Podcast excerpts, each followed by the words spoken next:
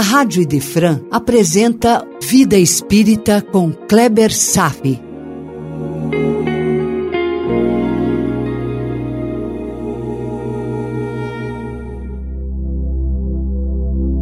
Os Mensageiros, capítulo 14 Preparativos, parte 2 Quantas vezes já conversamos sobre a prece, a melodia que deve sair do coração do cristão sincero, o elixir da esperança? Pois é tema inesgotável e Aniceto nos mostra outros aspectos. Ouça o que ele disse, abre aspas. Não podemos abusar da oração segundo antigas viciações do sentimento terrestre. No círculo carnal, costumamos rezar em obediência a caprichos delituosos, suplicando facilidades que surgiriam em detrimento de nossa própria iluminação. É aquela postura de pedir pela solução dos seus problemas da vida por meios facilitados, sem refletir que os desafios existem para nos impulsionar o nosso crescimento. Quantas vezes tivemos a oportunidade de compartilhar o entendimento de que a dor e o sofrimento são alavancas para o nosso progresso pessoal e que Deus não nos faculta problemas maiores que a nossa capacidade de resolvê-los. Eu sei muito bem que é difícil encarar certos desafios, mas nada acontece na nossa vida sem que Deus saiba. E Aniceto nos traz uma visão mais ampliada da prece. Abre aspas. A oração é compromisso da criatura com Deus, compromisso de testemunho, esforço, dedicação aos desígnios superiores. Fecha aspas. É justamente o contrário da maneira como praticamos a prece não é um favor de Deus para conosco. A prece deve ser encarada como um compromisso responsável que reflita a maturidade do ser e o reconhecimento de seu papel no mundo.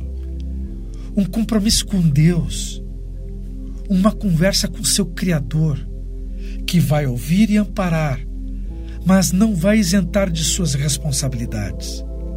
Às vezes, a dor e sofrimento são uma bênção que recebemos e não temos a maturidade suficiente para agradecer. Uma das situações mais difíceis do cristão compreender é a finalidade da dor, seja a dor da expiação ou a dor da prova. Afinal, ninguém quer sofrer. Queremos as delícias de uma vida plena, sem os espinhos do caminho. Mas essa, meu irmão, não é a realidade. A verdade é que a dor e o sofrimento, na maioria das vezes, foram plantadas por nós a partir de nossas contravenções, dos nossos desvios das leis, devido ao uso indisciplinado do livre-arbítrio. Mas quem é que quer acreditar que os problemas da vida fomos nós mesmos que esculpimos? A maioria humana não acredita nisso. Achamos que colhemos os frutos amargos das injustiças que recaem sobre nós. Isso é um aprendizado, meu irmão. Que a lição seja assimilada o mais rápido possível. Abre aspas. Toda prece entre nós deve significar, acima de tudo, fidelidade do coração. Fecha aspas é dirigir um pensamento ao Criador, não com as belas palavras, mas as palavras que expressam a força do coração. Abre aspas. Quem ora, em nossa condição espiritual, sintoniza a mente com as esferas mais altas e novas luzes lhe abrilhantam os caminhos. E isso deve estar sempre presente em nossa mente, sintonizar com as esferas elevadas. Ah, não se dará com simples palavras. Deverá ser uma expressão convicta, consciente, que emana dos sentimentos mais profundos da alma. E repare o efeito que se fez em André Luiz, como ele entendeu o recado de Aniceto, quando ele disse: Aproveitei a oportunidade para a oração sincera, que era mais um compromisso de trabalho que ato de súplica. Meu irmão, a prece é mais um compromisso do que uma súplica. Veja como a responsabilidade transborda no conteúdo. Ao longo do tempo, pedimos menos e nos comprometemos mais. Esse deslocamento moral que nos faz compreender a prece como um canal especial de ligação com as forças do bem. E os efeitos? Ouça o que sentiu André Luiz. Senti dentro do coração nova coragem e alegria diferente. Experimentava bom ânimo até então desconhecido. É o que podemos esperar sentir quando oramos com fervor responsável. E Aniceto conclui, abre aspas, devemos conduzir propósitos, energias, conhecimentos e, acima de tudo, disposição sincera de servir. Eis a postura de um espírito elevado. Ele sabe falar com Deus. Aliás, Gilberto Gil, num dos seus incontáveis rompantes de inspiração, também soube nos transmitir os caminhos que nos ligam a Deus. Na sua canção Se Eu Quiser Falar com Deus, desenhou refinadamente todos os esforços necessários que nos habilitam aos méritos de nos comunicarmos com as forças do alto. Ouça o que ele diz. Se eu quiser falar com Deus, eu tenho que ficar a sós, tenho que apagar a luz, tenho que calar a voz, tenho que encontrar a paz, tenho que folgar os nós dos sapatos, da gravata, dos desejos, dos receios.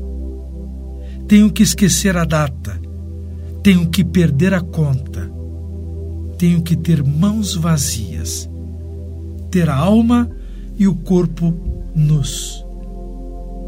Se eu quiser falar com Deus, tenho que aceitar a dor, tenho que comer o pão que o diabo amassou tenho que virar um cão.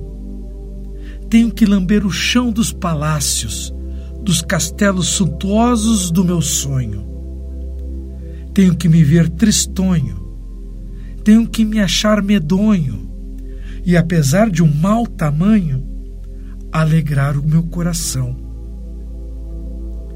Se eu quiser falar com Deus, tenho que me aventurar, tenho que subir aos céus sem cordas para segurar. Tenho que dizer adeus, dar as costas, caminhar, decidido pela estrada, que ao findar vai dar em nada, nada, nada do que eu pensava encontrar. E agora deixo você para ouvir a canção de Gilberto Gil se eu puder falar com Deus.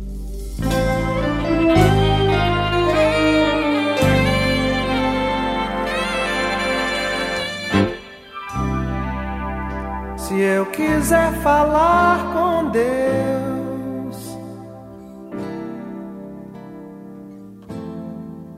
tenho que ficar a sós.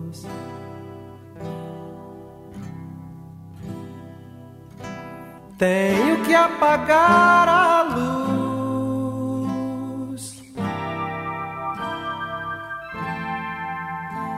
Tenho que calar a voz.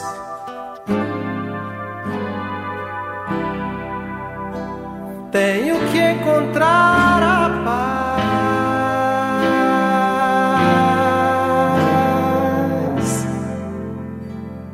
Tenho que folgar os nós dos sapatos, da gravata, dos desejos, dos receios.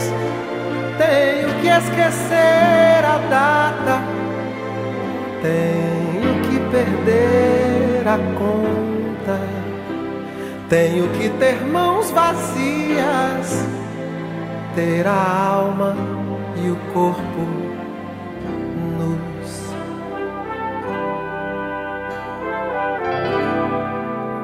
Se eu quiser falar com Deus,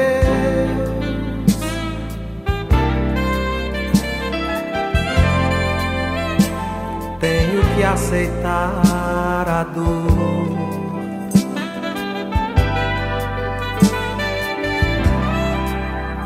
Tenho comer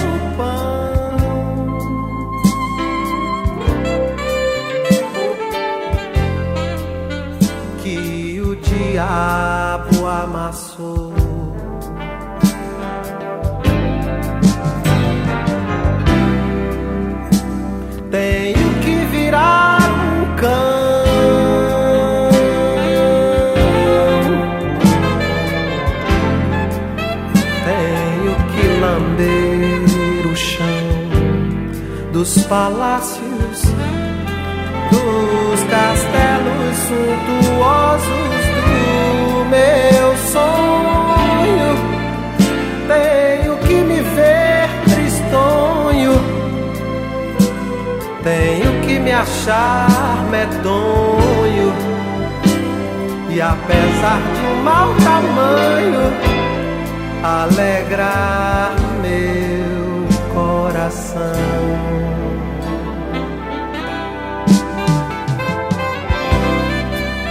Se eu quiser falar com Deus,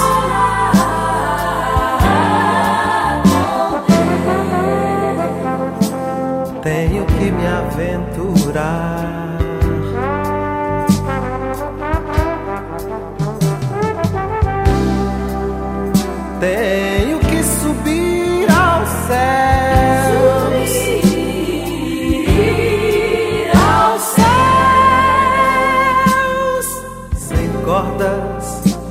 Pra segurar.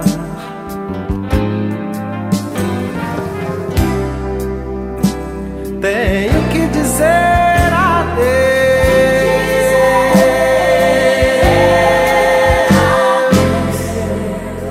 Dar as costas, caminhar decidido